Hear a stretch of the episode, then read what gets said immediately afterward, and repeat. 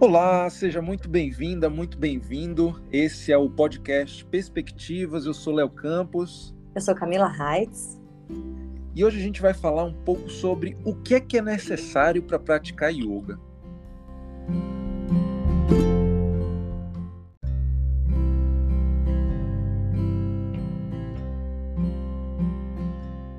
O que será, é. né, Camila?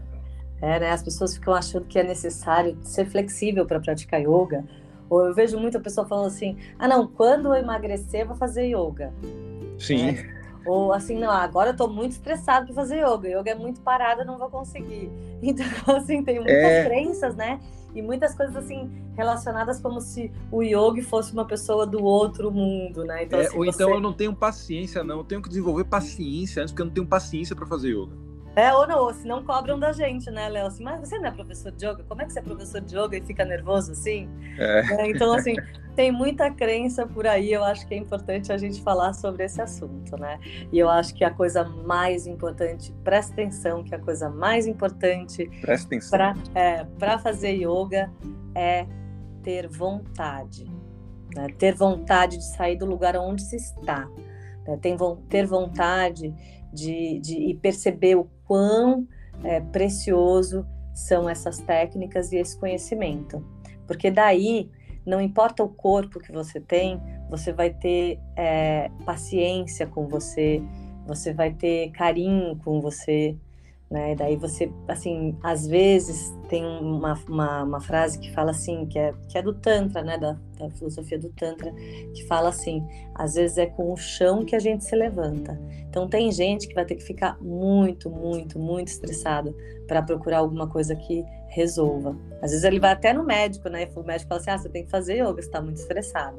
Sim. Então, assim, é, eu acho que uma das principais, a coisa mais importante é a pessoa ter vontade de sair da, do lugar onde ela está, né? Porque Sim. a prática ela demanda um certo esforço, né?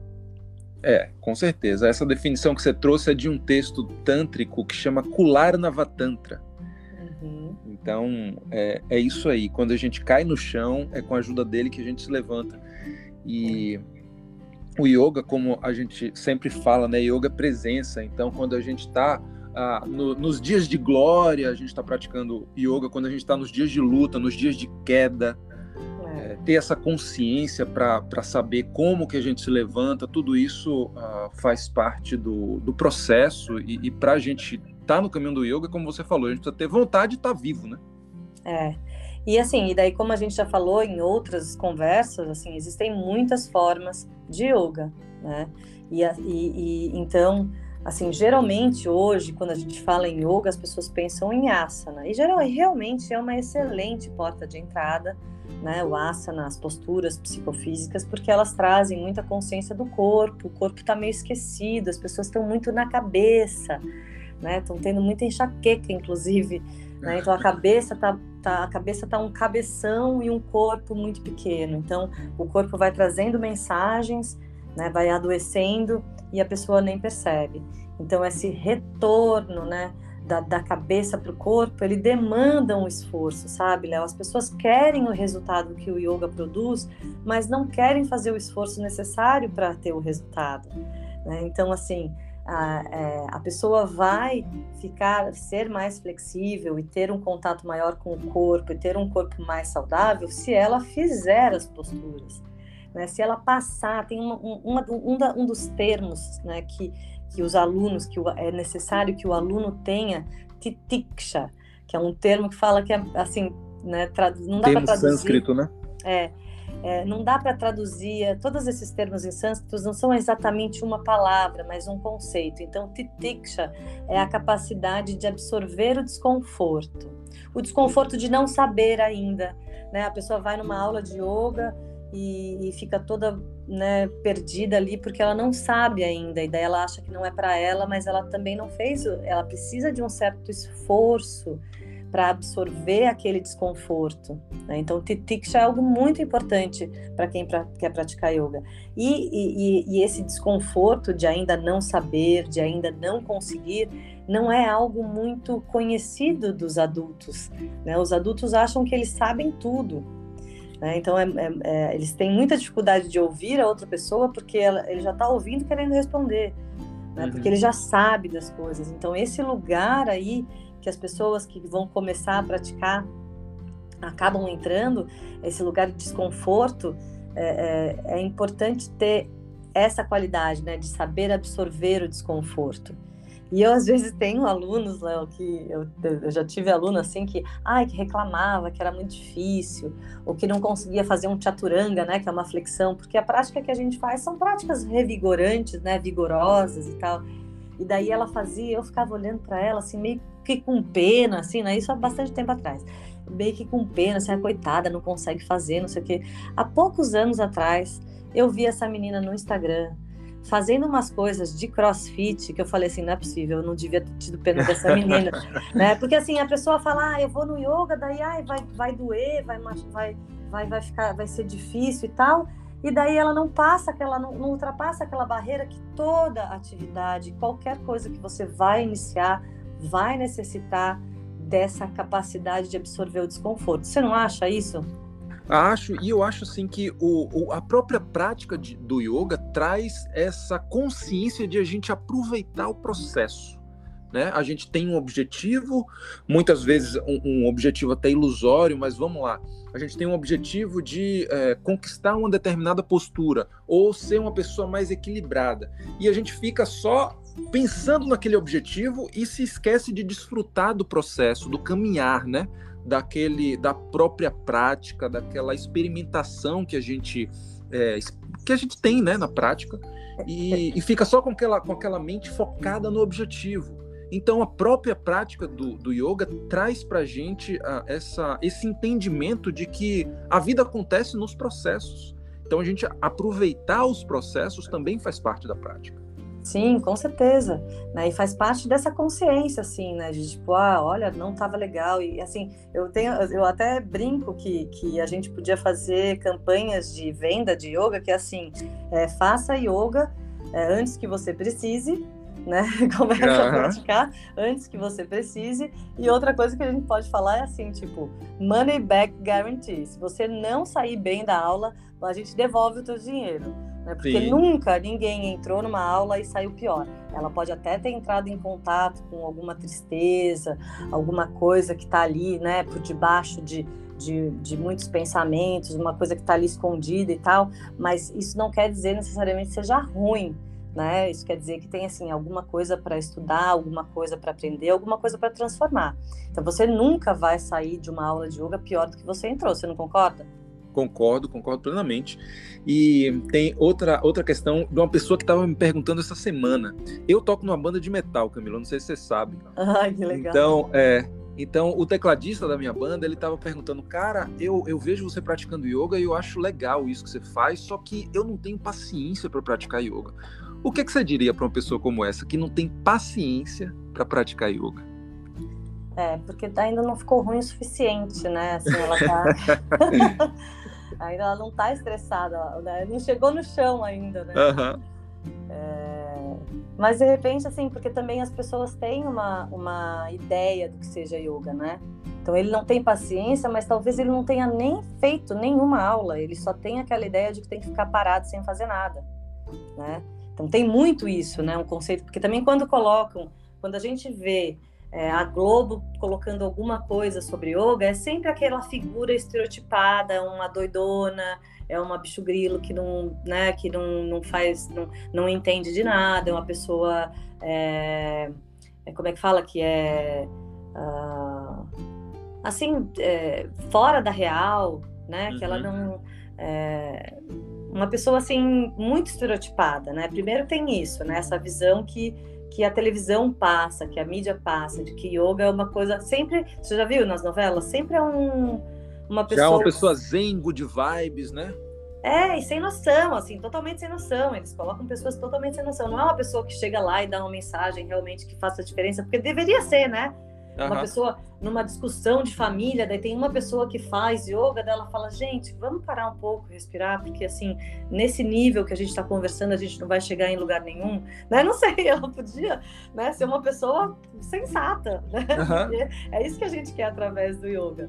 Então tem isso, né? Essa pessoa, tipo, completamente maluca, estereotipada, bicho grilo, sem noção, e tem uma outra visão do yoga que é a pessoa super calma, é, sentada meditando, né? Quando faz propaganda da Unimed, quando faz propaganda da Doriana, sei lá, de um, de um iogurte que se diz natural e tal, bota uma pessoa ali de branco fazendo yoga sentada meditação, né? Então uhum. tem essas, esses estigmas, né? Tem essa visão. Então a pessoa que fala que não tem paciência para praticar yoga, ela tem que escolher um tipo de yoga que seja mais vigoroso, né? Que Sim. tenha que tenha que, que, que, trabalhe também essa esse fogo interno que a gente tem. Né? Eu a, a prática que eu ensino o Hatha Vinyasa Yoga ele é bem ativo. Tem momentos que para, mas é lá no final, entendeu? Uhum. Assim, né? Tem momentos que a gente para para respirar, mas também não é um tempão que a pessoa vai ter que ficar ali sentada. Então, é, existem muitas formas de yoga, as pessoas também têm que ter consciência disso. Sim, é, é uma coisa que talvez não esteja tão clara e, e realmente aí eu trago também uma, uma, um conceito do próprio Ayurveda. O Ayurveda define assim de uma forma bem simplificada, viu, Camila? Estruturas né, físicas, mentais de cada pessoa, que é Vata, Pitta e Kapha. Então, as pessoas têm esses três, esses três aspectos dentro de si, e muitas vezes um desses aspectos é um pouco mais é, destacado. Então, a pessoa que é Pita, por exemplo, é uma pessoa muito, muito, pode ser uma pessoa muito agitada, e realmente precisa de prática, precisa não, né? Gosta de práticas mais ativas e o yoga consegue trabalhar isso de uma maneira muito completa e é, tem aquela prática que a pessoa quer, que a pessoa gosta, e aquela prática que a pessoa precisa. Porque muitas vezes a pessoa tem um aspecto muito, muito destacado, muito exacerbado, assim, talvez seja, esteja apontando para o que ela precisa reduzir para entrar em equilíbrio. Esses três aspectos, quem quiser é, estudar mais sobre a Ayurveda, eu acho que vale a pena, é um estudo que vale a pena, mas a, a ideia é a gente buscar esse equilíbrio, buscar esse equilíbrio desses diversos aspectos que a gente tem dentro da gente. Sim, e às vezes a gente entra num, numa frequência tanto de fazer, fazer, fazer, que é muito difícil não fazer.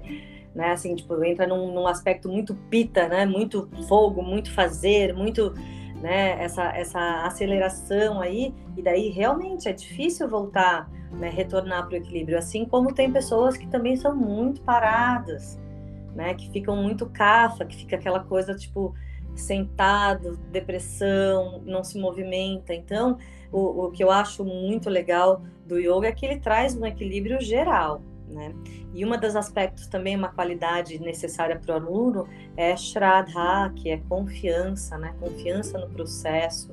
Ou quando você for escolher um professor, que você realmente tenha uma afinidade com esse professor, que você tenha uma, você, né? Você venere de alguma forma, não endeusando, mas assim essa esse Shraddha é, é quase como um, um amor, uma confiança, né? Porque eu não vou, eu confio muito em você, Léo. Então, uhum. por isso eu consigo ter conversas tão é, profundas. Né? Então, se a gente não tivesse essa confiança, eu não aprenderia com você e você não aprenderia comigo. Com certeza. Então, quando a gente vai procurar um professor, é importante ter referência de onde que ele é e principalmente, né, uma, uma coisa que é uma pergunta essencial para quem quer começar a fazer yoga é com quem o seu professor estudou né? Porque quando ele segue essa linhagem, né? Eu aprendi com o meu professor, que aprendeu com outro professor, que aprendeu com outro professor. Isso faz com que eu tenha um, um, um monte de professor aqui atrás de mim, dando suporte ao conhecimento que eu estou passando para frente. Então, acho que as principais características que o aluno precisa ter é essa capacidade de absorver desconforto, principalmente no início, né? E a gente sabe que só só aprende a nadar nadando, né? Sim. Então, assim, vai ter que segurar um pouco aí a onda, né? Tem que passar pelo menos. Não adianta fazer, ah, fiz uma aula e tá bom, já deu, não gostei. Não, não é assim. A gente tem que ter a consciência de que yoga é remédio, traz para um equilíbrio incrível, traz qualidades de vida, traz uma qualidade de vida muito boa, Então tem que ter essa capacidade de absorver o desconforto, né? E outra coisa é também ter essa confiança no processo, né? A confiança no professor, né? E ter essa repetição, esse sada nessa prática diária, né? Esse momento que é o momento para você. Né? Então, é, vai a, a partir da prática, quando você vai entrando em contato com a prática e com o conhecimento, é, vai se tornando mais fácil, né? Se torna um compromisso para a sua vida, se torna algo que você percebe que é gostoso e não, às vezes, como no começo, tem que ter um pouco de, de disciplina mesmo, assim, né? Forçar um pouquinho a barra para conseguir fazer. Eu só posso dizer que os, que os benefícios são imensos. Então, sim. E isso que você falou, né, dessa confiança, dessa, desse amor mesmo, é uma coisa real e necessária para o processo né, do aluno, mas ah, isso não, não, não, significa dizer que é para a gente tirar de, de, de, jogo o senso crítico, né? De, de ter, tá sempre com o senso crítico, porque eu acho que o, o caminho do yoga também, como um caminho de consciência, é um caminho onde o senso crítico caminha lado a lado com, com, com o aluno. Então, isso não significa uma fé cega, uma, uma adoração cega, né? Só uma complementação com certeza, não, muito importante, muito importante. Como é que é, é o benefício da dúvida? Sim. Né? A gente ter, assim, a gente ouvir, assim, eu peço bastante para meus alunos, assim, assim, ouve o que eu estou dizendo, vai ver se está escrito isso no livro, né? Vai ver se se confirma para você, né? Não é uma fé cega, com certeza, é, isso não. Mas é, você poder entregar um pouco, né? Você poder é, é soltar um pouco as resistências, né? E, e, eu acho que essa essa essa entrega ela vem também desse conhecimento, saber quem que é essa pessoa, né? Essa pessoa ela vive aquilo que ela está falando, né? Ou, ou assim, você, né? Ela, ela, ela tenta pelo menos, né? Viver o que ela está falando, ou é simplesmente uma pessoa que está aí para querer vender algo para mim. Uhum. Então é, é importante assim você ter essa confiança e ao mesmo tempo não é não chega a ser desconfiança, mas é você ir buscar essas é, aquilo que foi falado é, é, em livros, em, em, coisas que possam realmente afirmar aquilo que está sendo dito, né? E não é uma fé cega, com certeza. Claro, não. claro. Gradha não é, é fé. Tem muita gente que, que, que traduz essa palavra como fé, mas ela é confiança. Confiança, ela vem de uma experimentação. Então, eu, eu, eu ouvi algo que o Léo falou, eu vi o, o, o, Instagram do Guia Yoga, eu vi, olha, esse cara é legal. Então, isso aí vai. Ah, ah isso aqui também eu gostei. Então, a, a, a confiança, ela vem através de uma experimentação e não é de uma, uma construção. É. Exatamente, é. Muito Sim. importante esse aspecto. E até porque é, tem, tem um ponto, se a gente ficar também muito desconfiado de tudo, é uma coisa que acaba não fluindo, né? Claro, a gente tem que ter esse senso crítico, mas a confiança vem também para dar espaço a um fluxo. Porque a gente não pode também, ah, eu estou desconfiando desse cara, então tudo que ele falar eu vou lá pesquisar e tal. Então uhum. é um ponto de equilíbrio, claro. A confiança unido com a, a unida com, a, com o senso crítico, eu acho que tem uma potência muito grande. Com certeza. Olha, eu só posso dizer que vale muito a pena praticar yoga e que é importante o aluno ter essa consciência de que o começo às vezes não é tão fácil, né? Uhum. Mas o esforço tem uma frase que até o Pedro Cooper sempre falou para mim assim que era o esforço conduz à realização. Uhum. Né? Então assim é, é necessário um certo esforço para que a gente tenha a realização que o yoga realmente proporciona, né? Que é uma vida mais calma, mais, mais, mais tranquila, uma mente mais objetiva, uma, uma capacidade de absorver os desconfortos da vida também e ser uma pessoa que, que tem uma, uma que vive bem, né, independente das circunstâncias, né, que tem uma calma interna, que consegue viver bem, né? Eu acho que é isso que uma, uma, da, uma um dos benefícios maiores para minha vida, assim, ter uma vida boa, assim, eu sinto um, uma certa calma, independente das coisas que aconteçam, né? Sim, perfeito.